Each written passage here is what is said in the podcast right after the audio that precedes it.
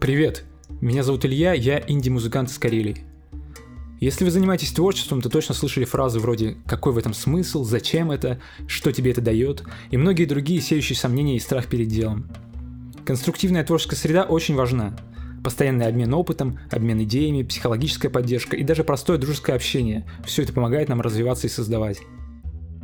Общение с другими творческими людьми почти всегда наводит нас на новые интересные мысли, вдохновляет и дает силы.